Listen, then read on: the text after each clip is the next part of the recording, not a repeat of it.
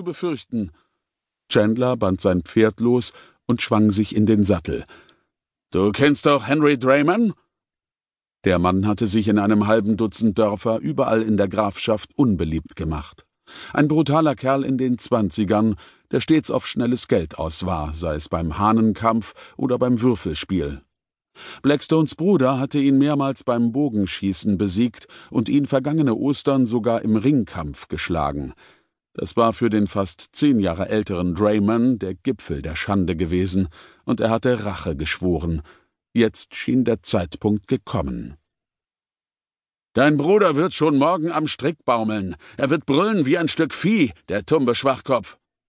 Blackstone trat einen Schritt vor, packte die Zügel des Pferdes und verdrehte sie so, dass Chandlers Hände schmerzhaft eingequetscht wurden.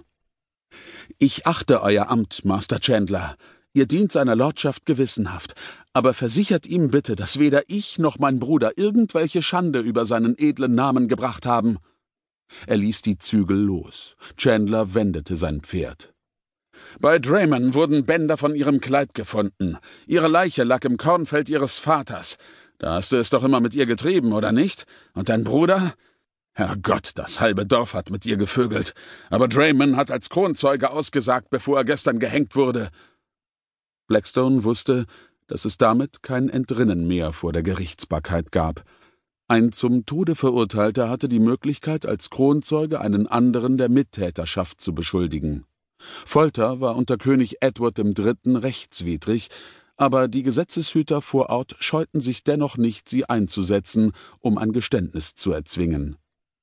Nachdem Drammon eine Woche lang nackt an einen Pfahl gebunden war, ohne Nahrung und Wasser, von seinem eigenen Unrat besudelt, hatten die Schläge schließlich seine Zunge gelöst. Sein eigenes Leben war verwirkt, aber in seiner Verschlagenheit wollte er noch seinen Widersacher, der ihn so beschämt hatte, mit in den Tod reißen. Chandler lächelte. Der Wollpreis steigt. In einer Woche werden die Schafe meines Cousins auf deinem Land weiden. Er trieb sein Pferd an. Holzrauch kringelte sich durch den Dunst, als suchte er nach einem Ausweg. Es gab keinen. Blackstone wusste, dass der Tote seine Rache bekommen würde. Hufschläge näherten sich. Es war zu spät um zu fliehen. Blackstone hatte noch Zeit, seinem Bruder einzuschärfen, er solle den bewaffneten Männern keinen Widerstand leisten. Der Junge gab einen kehligen Laut von sich zum Zeichen, dass er verstanden hatte. Sein Bruder und Vormund war der einzige Halt im Leben des taubstummen Jungen. Für alle anderen war er kaum mehr als ein Tier. Sie quälten ihn und trieben ihre Späße mit ihm. Wäre Thomas nicht gewesen, dann hätte der hünenhafte Richard Blackstone seine Peiniger womöglich umgebracht. Die Größe des Jungen und sein gewaltiger, kantiger Schädel, der nur von leichtem Flaum bedeckt war, bestätigten alle in der Ansicht, dass er eine Missgeburt war.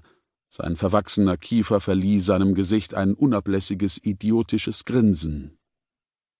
Man hatte seine Mutter aufgeschnitten, um ihn auf die Welt zu holen, und sie war an dem Blutverlust gestorben. Das Kind, schon bei der Geburt außergewöhnlich groß, hatte keinen Laut von sich gegeben und nicht auf das Licht der Fackel reagiert, die vor seinem Gesicht geschwenkt worden war. Die Hebamme riet, das stumme Neugeborene in der kalten Nacht sterben zu lassen, und Henry Blackstone, erschüttert durch den Verlust seiner Frau, stimmte zu. Er hatte bereits einen Zweijährigen zu versorgen, in jenem Herbst des Jahres 1332 wehte ein scharfer Ostwind. Die Gerste war wieder einmal auf den Feldern verdorrt, und der verfrühte Nachtfrost ließ die Glieder der hungernden Menschen erstarren. Doch als der Vater gegen Mitternacht im Mondschein auf das Stoppelfeld hinausging, fand er seinen Sohn lebend vor.